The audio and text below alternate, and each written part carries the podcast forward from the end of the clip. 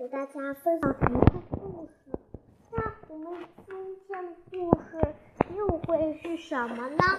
那我们一起来听听它的题目是什么？题目第三十九章地灵县县师徒遭县高屋县遭县。这一日，师徒四人来到台亭台土地陵县，得知城中有个叫后红的员外一心向善，嗯，一心我帮你紧张写好，一心向看善。边准备去他家化斋，四人一路打听，来到了寇家，看到门外立着万僧不足的石碑，员外看到他们，恭敬的把他们请进洞内，说。二十四年来，我已经摘过七九千九百九十六位僧人。今天正好天降四天降四位圣僧，便能凑成万僧之助。我要做个圆满道场，之后再送你们出城。唐僧见他诚心向善，便高兴的答应了。师徒往了？住了五六日，员大员外大张旗鼓，终于办完圆满满道场。第二天，员外隆重的给唐僧四人饯行，一路上到处鼓乐喧天，齐帆齐帆毕日，师徒离开后，走了不久，天空忽然下起大雨，四人只好躲进路边的黄光院里。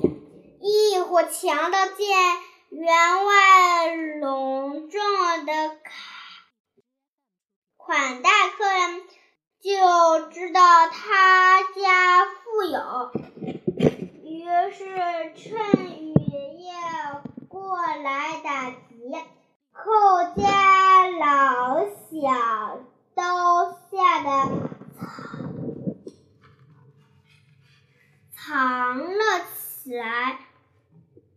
员外在门后看到强盗苏搜拿，就出来阻止，结结果被强盗一脚踢死了。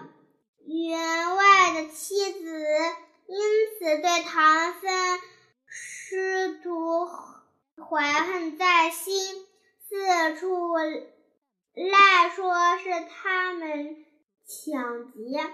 他的儿子听到了，便来到衙府告状。于是刺史便派人去，于是刺史便使便派人去捉拿唐僧师徒。再说强盗得逞后，来到华光院瓜分赃物。唐僧听到了，听到他们说抢了寇家，踢死了员外，就让徒弟把赃物拿了过来，准备还给寇家。在返回寇家的路上，官兵看到赃物，就把唐僧四人当成强盗，捉进了监狱。悟空暗知师傅该有一夜牢狱之灾，因此故意不使法力。等到四更，他才变成飞出来的寇家，又变成员外的模样，让寇家人撤回诉状。接着，他又飞到刺史府内，见刺史正在祭拜家中大伯，就在空中隐声说：“狱里有和尚受了冤枉，如果你不放掉他们，马上就会被送到阴曹地府。”我此使一听吓坏了，悟空再飞至地灵县崖，跳到空中，只剩下一条腿来，硬着身子说：“我是玉帝差来的浪荡神。”玉帝听说你们冤枉了取经的佛子，佛呃佛子，就让你们赶快放出他们，否则我就把城池踏成灰烬。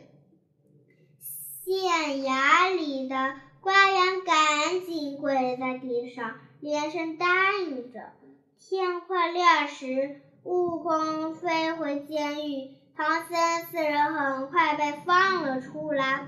他们来到寇家，平调员外。这时，悟空悄悄地驾驭来到幽冥地界，见到阎王后，他。才知道员外的阳寿已尽，悟空又来到翠云宫拜见地藏王菩萨，请请求救员外一命。菩萨说：“寇。”洪是个善人，我准备收他做掌上元故子子的案长。既然大事相求，我便延他十二年寿命。悟空谢过菩萨，把寇猴带回阳间。很快，员外活了过来，把他把他爬出棺材，对唐僧四人磕头谢恩。唐僧师徒洗清冤情，又向西赶，又向西行去去。好了，我们今天的故事就讲到这里，下期再见，拜拜。